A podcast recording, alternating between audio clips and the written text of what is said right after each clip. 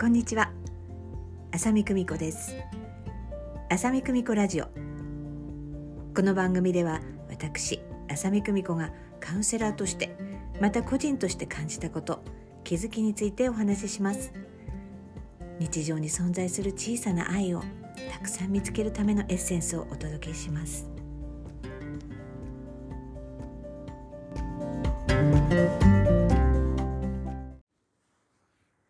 改めまして浅見久美子です。いかがお過ごしですか、え今回はですね、え前回の放送でねメッセージ読ませていただきました、えー、ももちゃんさんからですね、えー、その後私が質問したものですからお返事いただきました。ありがとうございます、えー、前回の Spotify ラジオ取り上げてくださりありがとうございました。当日中にすぐに聞かせていただき、もう久美子先生とつながってる感がありすぎて感動しておりました。ラジオの中で講座などを知識として得ることと、自分の人生に反映して活かして学ぶことは、全く次元の違うことが起きるとおっしゃってくださいましたが、いつも無意識にどうやって自分に落とし込むか、実践するか、の思いでいつも久美子先生のラジオを拝聴していたことに初めて自分で気づきました。えー、すごい嬉しい。えー、そしてね、えー、ラジオを聞いたことをね、こうメモしてくださるっていうお話をされていましたけれどもね、えどんなことをメモしていたのかというね、例を、え教えてくださいました。え自分でどうしようもないことは悩みではない。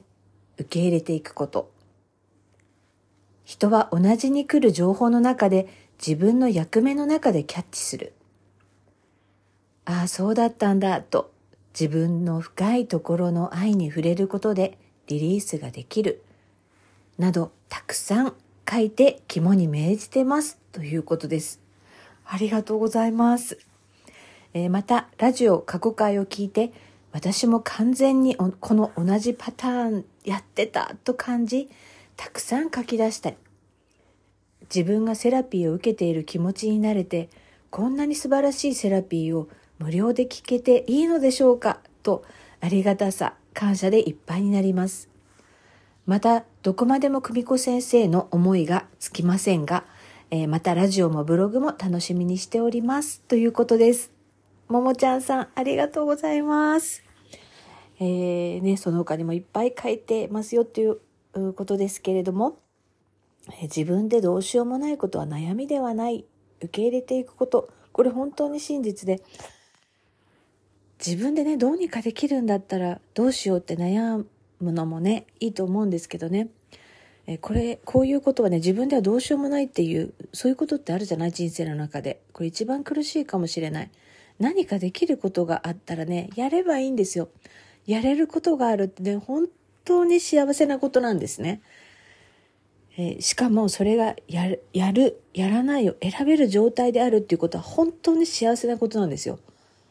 ほとんどの多くのことは自分ではどうしようもないようなことが多い、実際生きてて。ですから私たちはいろんなことを受け入れていくっていうね、学びをね、えー、この人生を通じてね、やりたいんだろうなっていうふうに思います。そしてね、不思議なことにこう、その受け入れる、自分にはどうしようもないからこれは受け入れるしかないんだっていうふうに思った時にね、いろいろなことが起きてくるのよ。それがまたね、人生の、えー、醍醐味だったりしますよね。えー、そして、えー、もう一つ目が、え人は同じに来るね、情報の中でね、本当に等しくね、この情報というものはね、あの来ています特に今はそういった実感が実感があるのじゃないかなっていうふうに思いますけどね。例えば本当に巷にあふれるさまざまな情報というものですね。特に日本においては、えー、そんなに強い情報の制限というのはかかってない国の一つではないかなっていうふうに思います。本当にね10年前20年前とはねあの比べ物にならないぐらいさまざまな情報に触れることができるようになってきました。だからこそね、自分に必要な情報を自分が受け取っていくっていう意識ってすごく大事かなっていうふうに思います。自分のね、え、アンテナにピピンとね、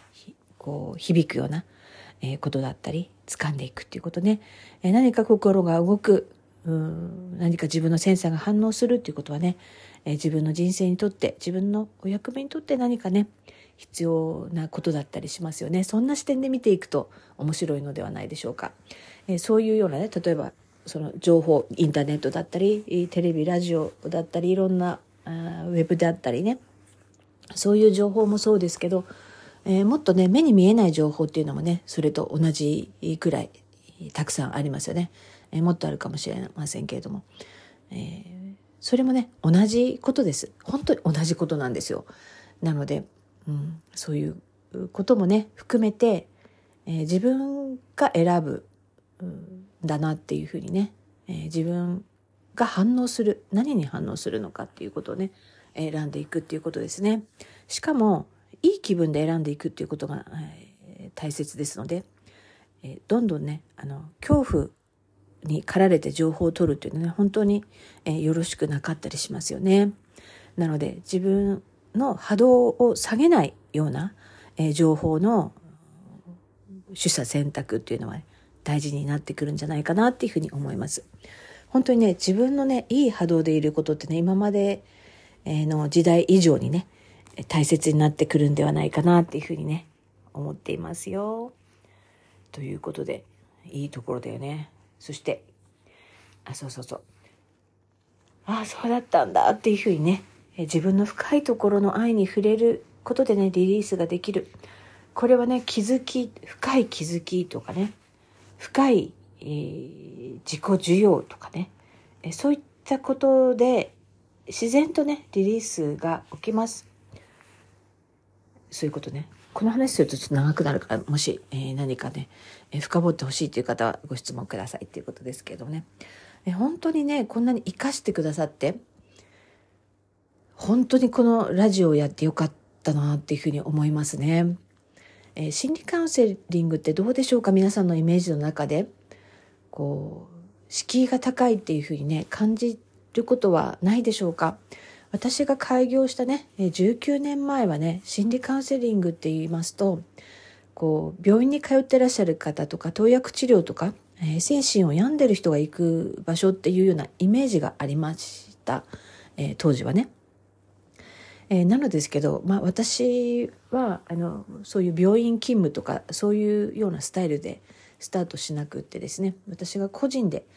えー、自分のねお家から、えー、スタートしていますのでねいわば、え、よろずや的な感じでね、えスタートしたっていうこともあるのかもしれませんけどもちろんあの投薬治療をされている方もね、えたくさんおられましたしあの日常生活は全然普通にしてるんですよ。多分誰も投薬治療を受けてるっていうふうにね、えー、知らなかったと思います。周りの方もね。家族にも言ってないとか、もちろん会社の人たちも言ってないという方が本当に多かったんですね。なので、あの、別に投薬治療を受けてるっていうことがね、特に特別っていうことではないので、本当にそれはね、あ私は薬飲んでるからなんてね、思わなくて全然、あの、OK です。えー、逆にね、えー、病識のない方っていうふうにね、言われる。えー、私は大丈夫って思ってる人の中であの本当にこんがらがってね、えー、とても苦しくそして、えー、なかなかね出口がこう見つかりづらいというようなねケースもたくさんありました。まあ、いろいろなね、え、そういう方もおられましたけれどあの非常に多かったのはね恋愛家族関係が多いか多かったです。多いです。今も。やはりえー、このね人間のね悩みのね90%以上は自分だけのことではなくて人との関わり合いの中で、えー、生まれているというふうにね言われています通りに、えー、恋愛とかね愛情関係のことはやはり、えー、悩みも大きいです、え、それっていうのはね、えー、取りも直さず大切なことだからっていうことなのではないかなっていうふうに、え思っていますね。えー、なのでねあの実際はねあのこんなことで相談してもいいんでしょうかってね枕言葉のようにおっしゃるんですけどあの本当にあのいいんですよ。あの美容院に行くようにネイルサロンに行くように心理カウンセリングを受けに来るというのでいいんですよ。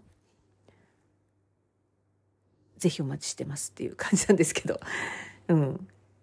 なので、うん、それでもね、まだ心理カウンセリングとか、なんかセラピーとかっていうことにね、昔よりはね、抵抗なくなってる方も多いんじゃないかなっていうふうに思いますね。えー、ですけれど、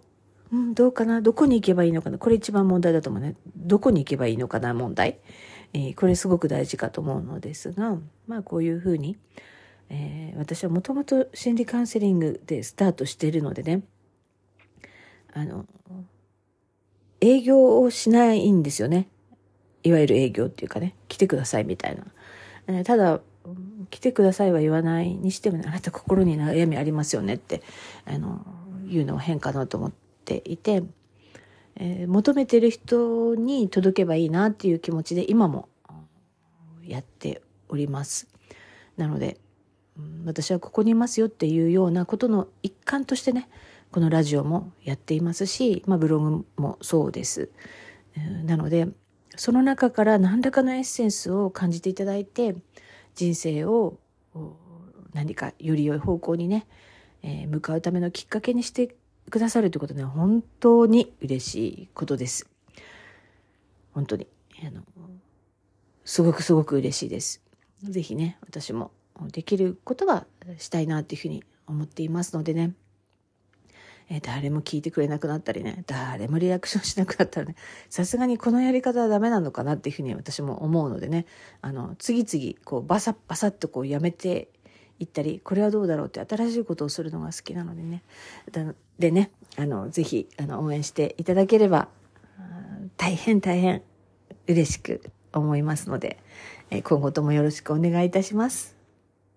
ももちゃんさん、ありがとうございます。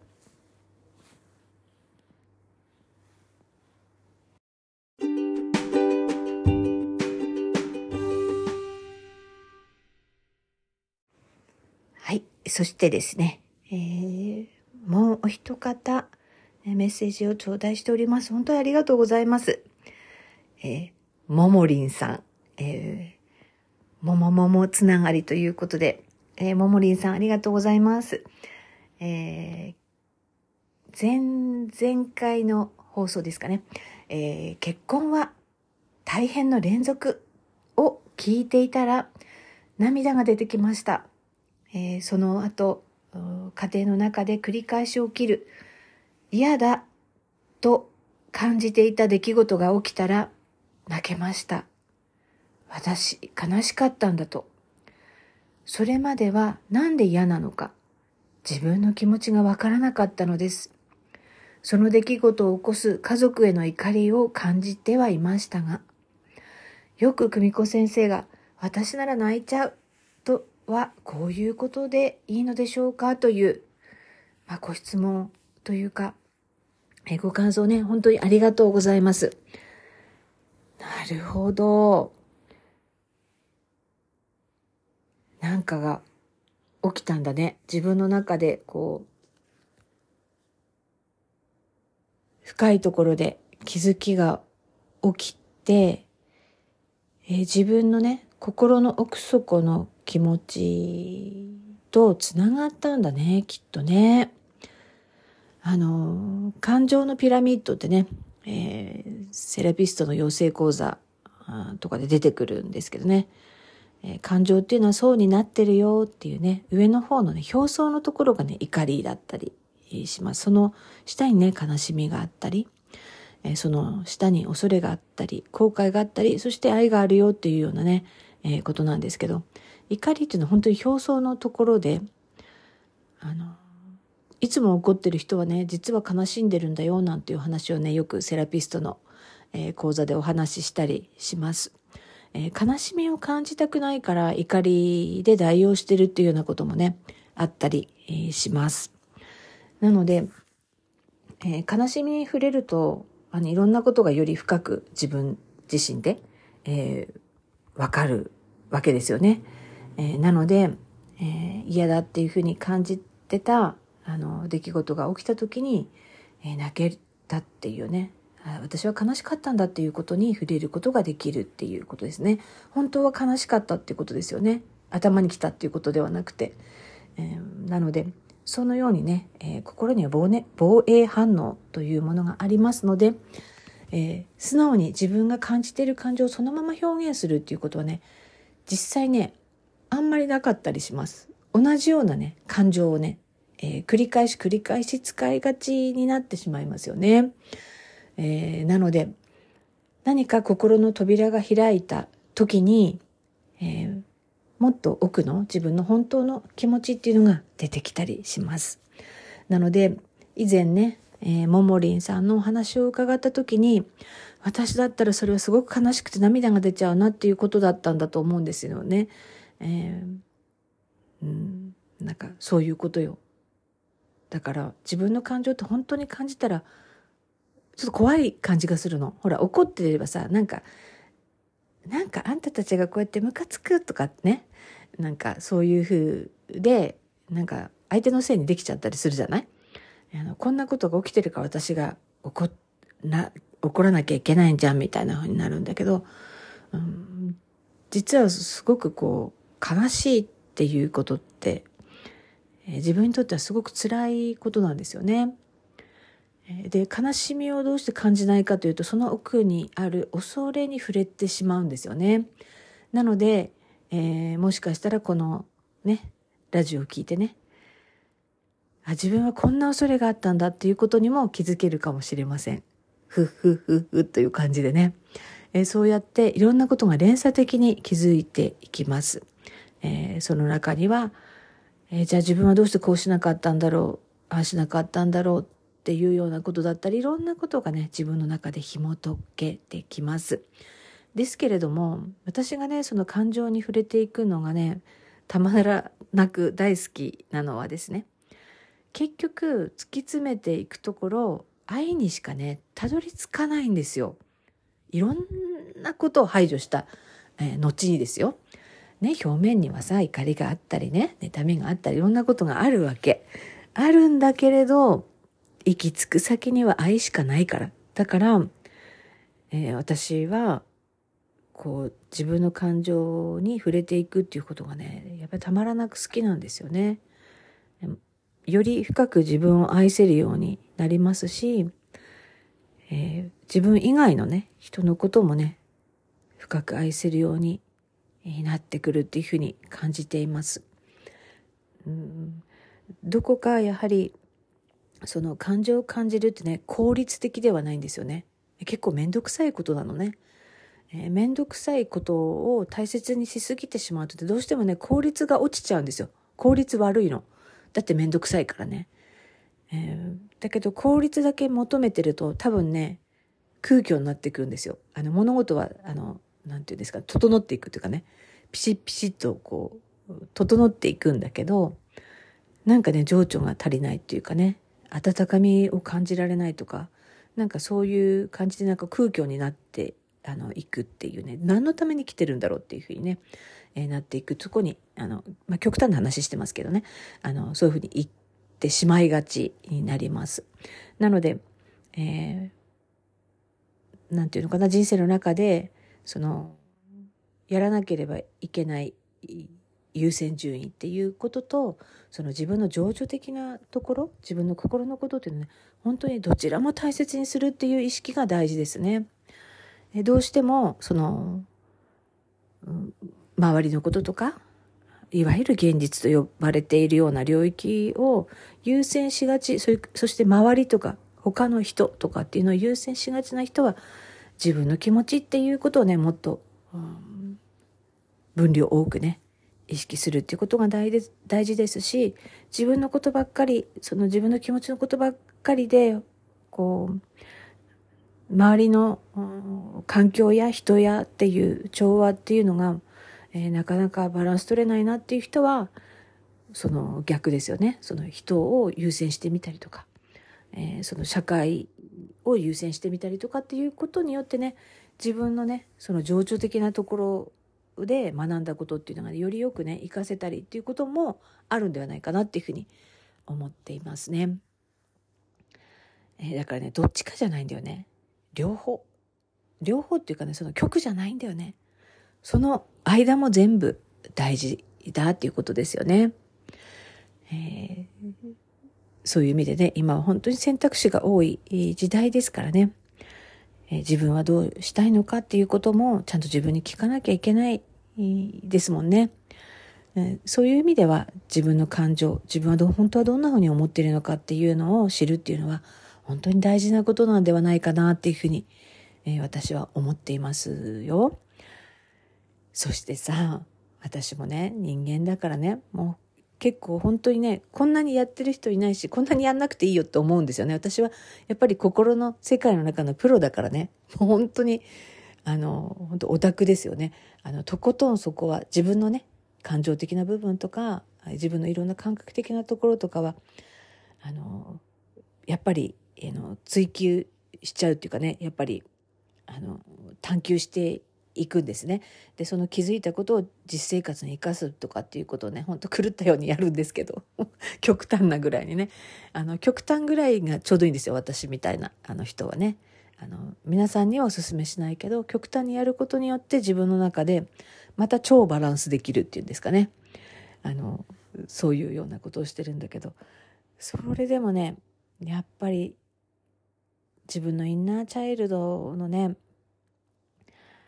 えー、声っていうのはね、聞いても聞きすぎるっていうことはないなっていうふうに思っていますね。もう、本当にいろんなことが染みついてるんだなっていうことをね、最近もね、こう、しみしみ感じる場面がありました。私の場合はどうしてもね、その、これ前のラジオでも言ったような気がするけど、やっぱり自分以外の人を優先させなきゃいけないみたいなまあこれは本当に一族の脈々と続いていることなんだけど、えー、それがね本当に染みついてるなっていうふうに思っています。まあそうなんですけどただうちの親族とかねはもう前の私しか知らないのでねある種親戚とかは逆になんか最近全然冷てえなみたいな風に思ってるかもしんないきっと。でももうそれはそれでもうよくって、えー、もちろん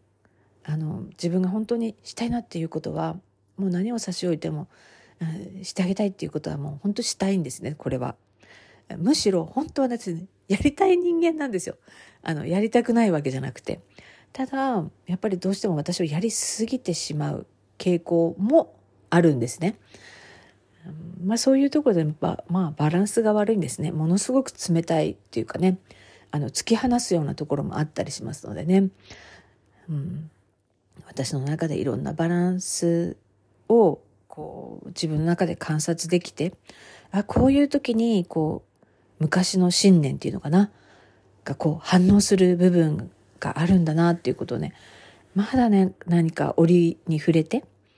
こう感じてね本当に涙することがあったりします。もうつい最近もそうでした。なんかね大きい節目ね私ね本当に 子供の頃からそうなんだけどなんかね泣かないと次に行けないみたいな 何なんですかこれね。なんか多分こう今までのこう自分の気持ちとかっていうのをものすごくこう振り返って自分で受け止めてああこんな思いでやってたんだみたいな。ことを自分でこう受け止めるからなんか涙が出てきちゃうんですよね。えー、そうやってなんか浄化のなんていうかイニシエーションじゃないけどそんなことがねほんとありました。なんかすごいけなげでね自分的にはなんかすごくあったかい気持ちになるんだけどまあその涙が出てる時はもういろんな種類の涙です。いろんな種類の涙が出てそれでなんかすごいスッキリするんですよね。なんかあ分かったみたいな気持ちになってね。だから私は本当に自分の感情を感じる、ことはねあのすごくいろいろなこう指針にもなるしなんかそういう何ですかね 儀式的な 部分もあるでしょうしって思ってそれでねなんか私あの最近ねああの実際は全然興味ないっていうかそのお店に行こうとは思わないんだけどなんかホストクラブの男の子たちのね YouTube を見てて本当にどの世界の人もやっぱりこう、やっぱりトップに行く人っていうのは本当に素晴らしいなっていうふうに思っていて、なんか学ぶべきところがあるななんていうふうに思うところがあります。で、本当にね、その職業職業でまあ本当いろんなことがあるわけよ。だからもう全てがいいとか悪いとかっていうことじゃないんだけど、やっぱりその気持ちの部分っていうのかな、その情熱のこう、分量がすごいっていうか、熱が高いっていうかね。なんかそういうところはね、本当に美しいなってなんか、高校野球見てるみたいな感じあの、青春をこうもう全部、そのね、野球にかけるみたいなあるじゃない？なんかそういうのとね、同じようなね、感動を覚えるんですよね。なんかその思い、その高校球児もそうだし、まあ野球だけじゃないですよ。あの、本当に何かにこう打ち込むって本当に人を感動させるななんていうふうに思っててね、本当になんか泣いちゃってさ、あの、もうその続きでみたいな感じでいろいろ、本当に自分の中で、こう、またもう一層、まあ、同じことなんだけど、また深く自分の気持ちを受け止めてみたいな風になったらさなんか我が家ってね母の日ってすごいノーカウントなんですよ。これ毎年なんか本当誰も母の日に 触れてこないっていうかまあ過去にはねあのゼロではないんですよ。なんか長男が家を出た年、ね、自分が一人暮らしを始めた年に私も仕事でいなかったので帰ったら家の前にねカーネーションがねあの置いてあったんですよね。多分届けて玄関に置いといてくれたんだろうけどその時、まあ、すごい感動したその時はなんか。それが1回とあとね三男がねもうずっとこう後から、まあ、彼も働いてからだな。なんかあの自分が好きなねあの、ロンネフェルトのモルゲンタオっていうお茶があるんだけどね。なんかこれね、僕がすごい好きなお茶なんだけど、きっとお母さんも好きだと思うよって母の日をくれたけどってプレゼントしてもらったのが、あの、もう一回っていう感じで、そのくらいなのね。なんか、そんな感じで、次男にさ、なんか、うちってさ、なんか母の日さ、何にもな、誰も何もこう、なんかリアクションないんだよねって言ったら、別に、その、責めてるわけじゃないんだけどさ、って言ったら、うちの次男がさ、いやーなんか、お母さんはさ、お母さんっていうか、お母さんっていう存在をね、ちょっと超越してるんだよねってまたフォローがうまいわけ。でもまあ、そういう、まあお母さんっていう感じじゃないのかもしんないなと思ってたら、えー、うちの三男がね、LINE をくれてね、こう仕事が忙しかったから、ね、一日遅れちゃったけど、なんて言って、あの、いつもありがとうっていうふうにね、あのメッセージをくれてなんかもう、もうその時なんかもうほら、いろいろね、あの涙のさ、儀式中だからさ、なんかもう何言われても 涙が出てくるみたいな、なんかそんなね、えー、ことがありました。うん。だから感情が動くって素敵だなと思ってる。なんかそれによっていろんなことがこう、洗い流されてじゃなくて、こう振り落とされて、それが怒りでもね、いいんだよ。いつも怒ってない人が怒りを起こすことによって何かが振り落とされて、大切なものが見えてきたりする。それが涙なのかもしれない。何か喜びなのかもしれない。うんまあ、それぞれだと思うけど、感情っていいなっていうふうに思いますよね。それで今はね、あの、魂 の格を上げるにはね、魂の格ってなんだよって感じなんだけど、善行、良い行いをするっていうことよりも、新しい体験をするということが大事だよっていうことをね、結構いろんなところで聞きますけど、私も同感です。その善行っていうのもさ、いろいろあるでね、あの、自分の徳を積むための善行って、まあ別にいいんだけどさ、なんかそういうことよりも自分自身に対して新しい体験をさせるっていうことは非常に、えー、大切なんじゃないかなっていうふうに思いますよね。えー、もちろん自分の魂のためにもはもう絶対ですし、魂なんて新しい体験しか求めてないからね。えー、そして、えあとはその自分だけではなくてね周りの方にも結果としてそれは何らかの影響を及ぼしていくという意味でもなんか大事なことなのかもしんないね。うん、えだって毎日同じことをしててもね例えばね毎日ハンコを押すとかさあるじゃん。なんかそういう仕事をしてたとしてもなんか違うやり方だったり違う意識だったり、うん、何らかあるよね。まあ仕事だけじゃなくてもいいんだけどさいつもは見ない映画を見るでもいいしね。ジャンルが違うとか。知らないかった、えー、俳優さんの映画を見るでもいいですしね、えー、だっていつもゲームしない人がさ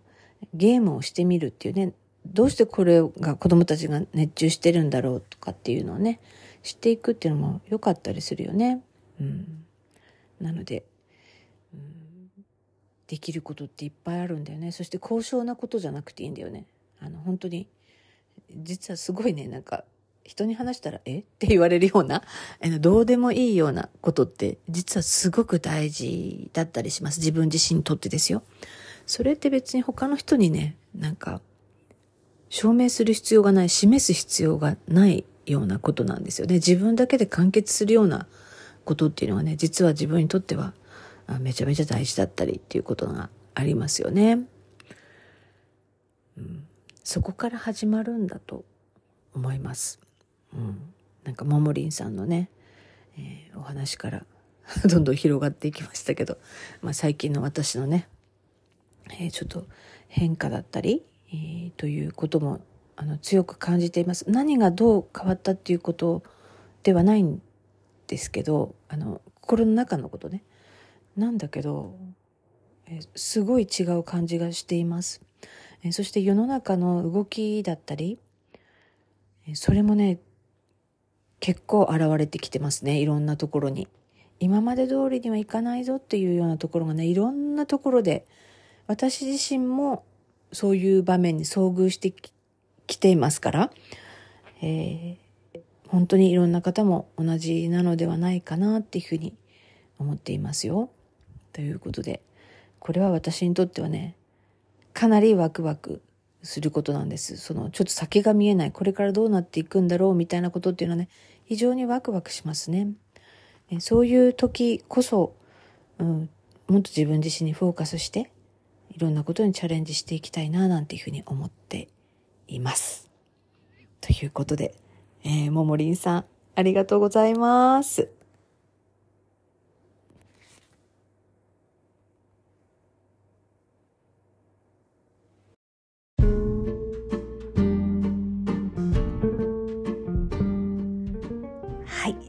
りがとうございます。いかがだったでしょうか？リスナーさんからね、メッセージ頂戴、えー、するとね、私も本当にね、張り切って、まあ、いろんな話、えー、あちこちに飛んでいるんですが、いつものように、えー、通常営業でございます。え、ですけれども、え、全てがね、つながっている何か、え、皆様の心に響くことがあったらな、なんていうふうに思っております。ぜひぜひ、えー、メッセージご感想などなどお寄せいただければと思います。というわけで、えー、寒かったりそして暑かったり、えー、しておりますね。ぜひご自愛くださいね。それでは浅見久美子でした。またね。